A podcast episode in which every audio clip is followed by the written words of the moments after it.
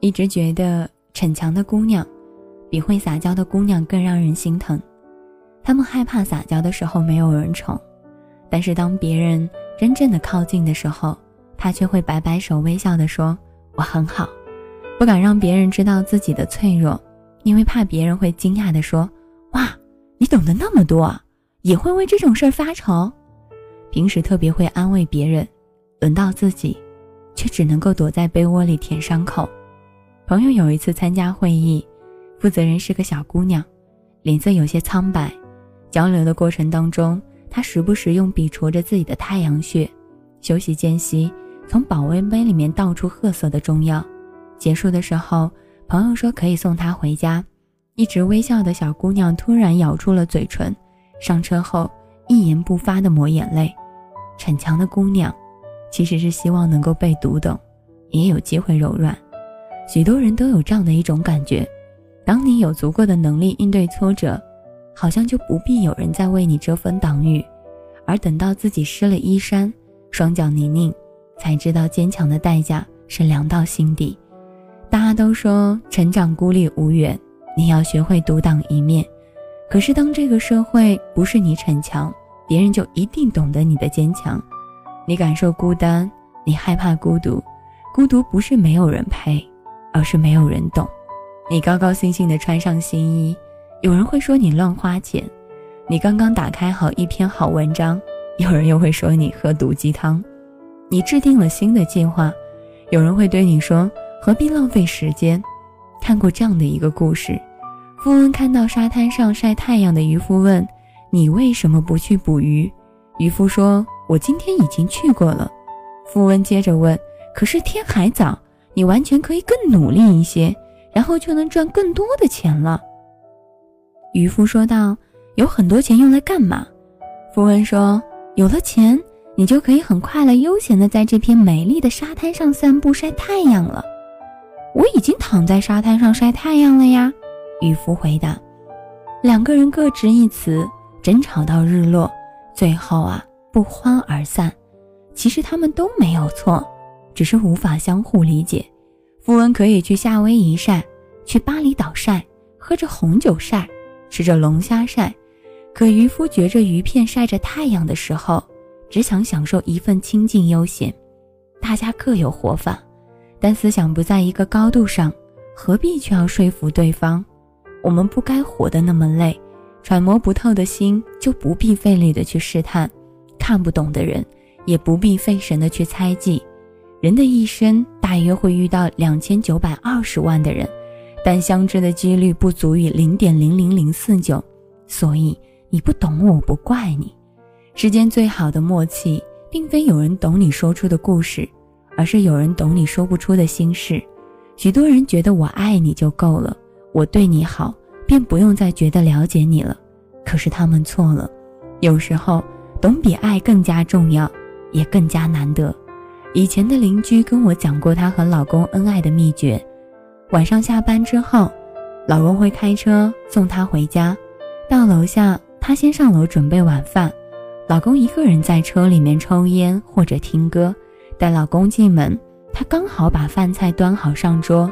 吃完饭后，老公自然的刷碗。等她忙完工作后，两个人手挽着手一起下楼散步。她说：“二十多年了。”他总是一个人待在车里面待一会儿，梳理当天的情绪，尽量在这个时候不把负能量带回家。我懂他为人父、为人父的压力，他呢也总是主动的去刷碗，说不想让我的手变得粗糙，攥在手心里的时候会心疼。有的人会习惯的问：“你爱不爱我？”在爱里面步步紧逼，但其实最好的爱情是相互陪伴，挽手并肩。也是相互独立，各自周全。因为爱，我想要去懂你；因为懂，才能够给你更好的爱。姑娘们都应该明白，他有多好，那是他的；他对你有多好，才是你的。能够读懂你内心的，听得懂你说话，配得上你好的，我觉得这样的人才值得终身依靠。在我们的一生当中，遇到爱、遇到性都不稀罕。稀罕的是遇到了解，张爱玲给胡兰成的情书里只有这样的八个字：因为懂得，所以慈悲。胡兰成回困：因为相知，所以懂得。世人都觉得胡兰成配不上张爱玲，但张爱玲想要的只是一个懂她的男人，懂她的孤傲，也懂她童年留下来的阴影。把心留给懂你的人，不是每个人都有福气当你的知音。懂你的人会在你累的时候给你一个肩膀依靠，而不是催你赶路。懂你的人总能够看穿你的逞强，用一个拥抱温暖你说不出的艰辛。懂你的人。哪怕只有一个，也值得用一生的时间培养一场心灵相惜。所谓岁月静好，好不过能有人知你冷暖，懂你悲欢。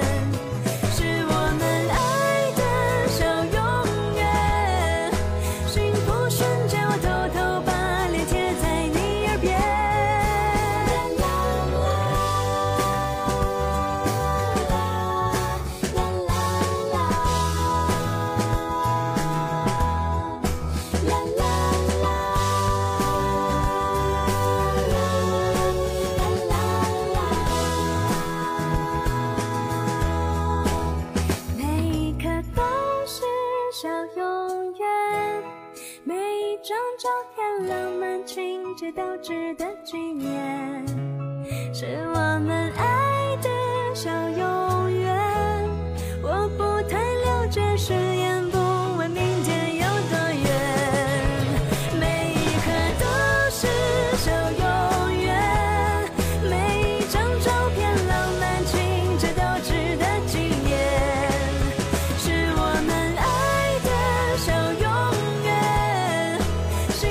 就偷偷把脸贴在你耳边，问你今天有没有喜欢我？哦，谁喜欢我？哦，你喜欢我？